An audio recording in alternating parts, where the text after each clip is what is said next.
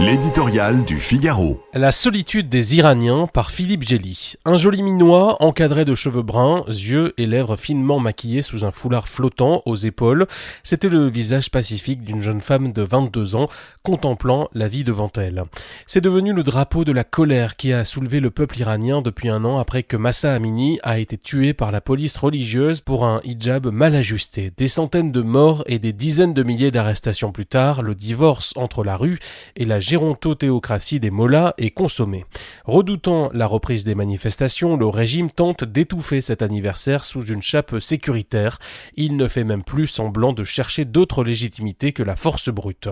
Sans souci-t-on, tandis qu'elle opprime et massacre sa population, la dictature religieuse avance ses pions dans le chaos international. La Russie lui achète des drones pour sa guerre en Ukraine. L'Arabie saoudite se réconcilie avec son vieil ennemi sous l'égide de Pékin, les briques et l'organisation de Shanghai lui ouvre les bras.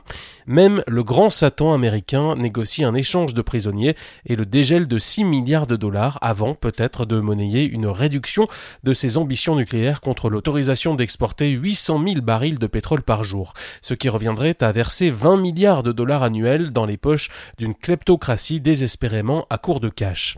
Joe Biden peut saluer leur courage. Les Iraniens sont seuls face à ce régime discrédité. La corruption et l'incompétence des dirigeants enturbanés et de leurs bras armés, les gardiens de la Révolution ont littéralement ruiné le pays. La monnaie dégringole et l'inflation s'envole, plongeant des millions de foyers dans la pauvreté. C'est là le maillon faible du système. Si la colère sociale vient s'ajouter à la soif de liberté et de justice, le pouvoir concentré entre les mains du valétudinaire guide suprême pourrait chanceler. Les braises de la révolte ne sont pas éteintes. Femme, vie, liberté, le slogan qu'incarnait sans le savoir Massa Amini continue de raisonner en Iran et au-delà.